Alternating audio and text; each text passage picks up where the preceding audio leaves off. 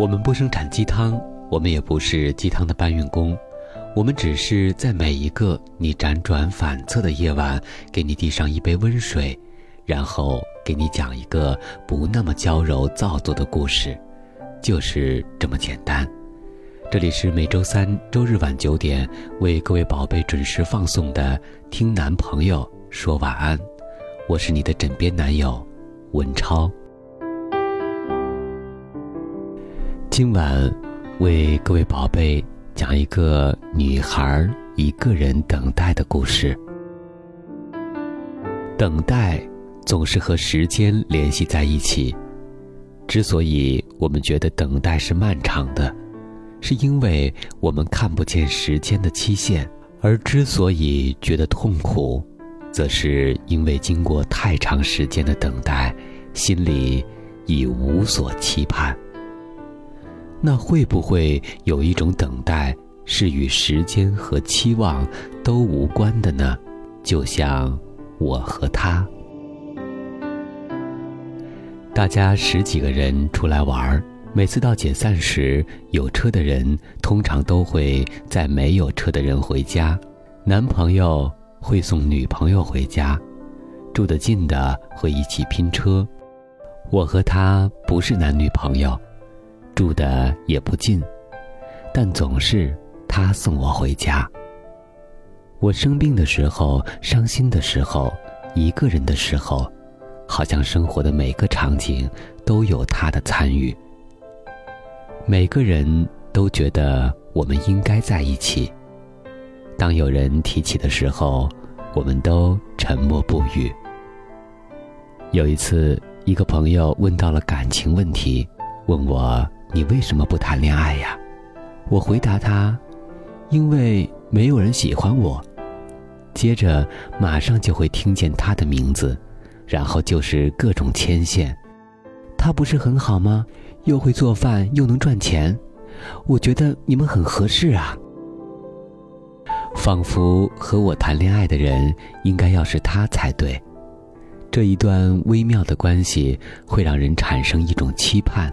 仿佛随着时间的推移，有一天我们自然而然的就会在一起。他也曾开玩笑的和我说过：“如果等到三十岁，都还没遇到让你心动的人，我们就在一起好了。”谁也不曾想过，这只是他说说而已，而我傻傻的信以为真了。后来我们去了不同的城市上学，慢慢的，我们不再像以前一样，只要一通电话就随时出现，不再煲电话粥，不再每天道晚安，连见面都成了奢侈。可他的消息却一直没有间断过，和他在同一个班的朋友跟我说着他的动态，我不解，为什么都要来告诉我？关于他的生活呢？直到那天，我听说他交了女朋友，不是我。听完心里闷闷的，我也不知道我为什么会这样。我颓废了好一段日子，天天刷剧不看书，吃了很多垃圾食物，不运动。虽然只是短短几天，但那对我来说特别漫长，又特别煎熬，因为眼眶总是不自觉的就湿了。有一天，我躲起来哭了一整个下午。我以为我不会难过，就像我以为我从来都没有期盼过。又到了这个春暖花开的季节，偶尔再想起他。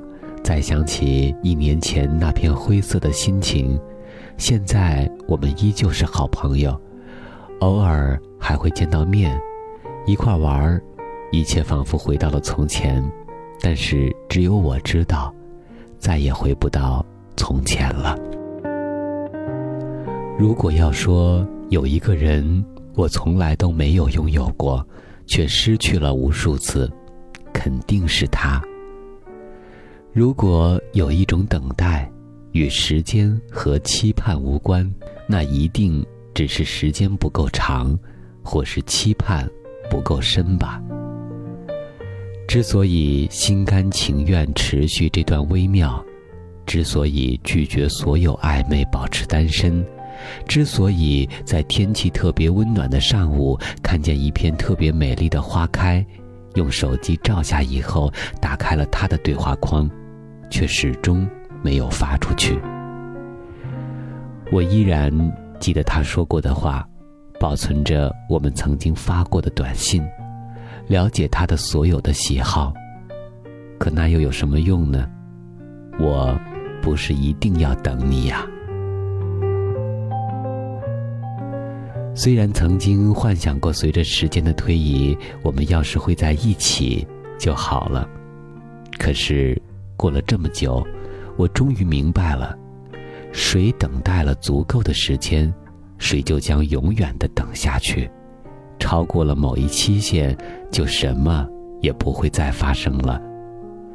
现在我清楚的知道，那个曾经我喜欢的少年，那个记忆中完美的少年，伴随着青春的流逝，已经渐行渐远了。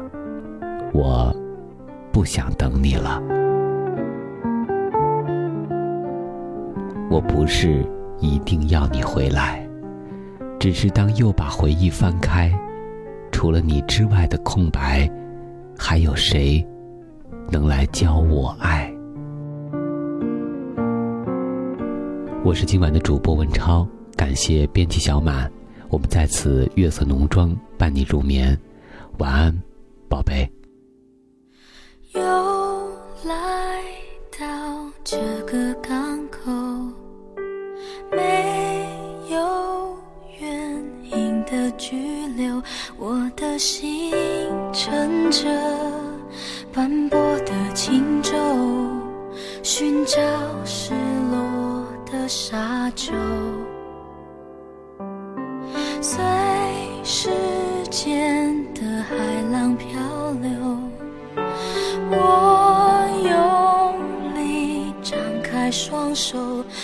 抱那么多。起起落落，想念的还是你望着我的眼波。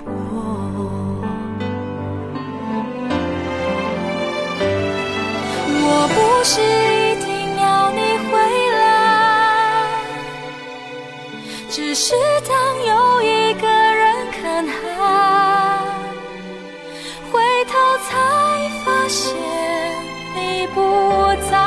留下我